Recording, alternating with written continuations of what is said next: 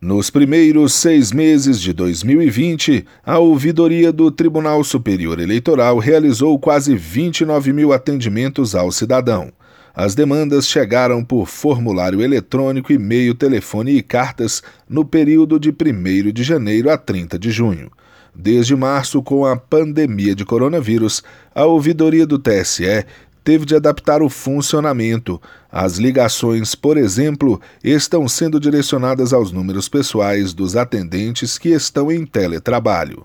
Os temas mais procurados foram título de eleitor, certidões de quitação de débitos e de crimes eleitorais e fechamento do cadastro para as eleições 2020.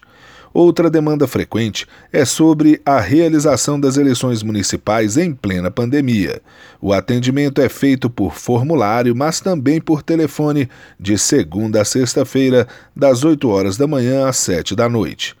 0800 648 0005 ou DDD 61 3030 8700 e também pelo e-mail ouv@tse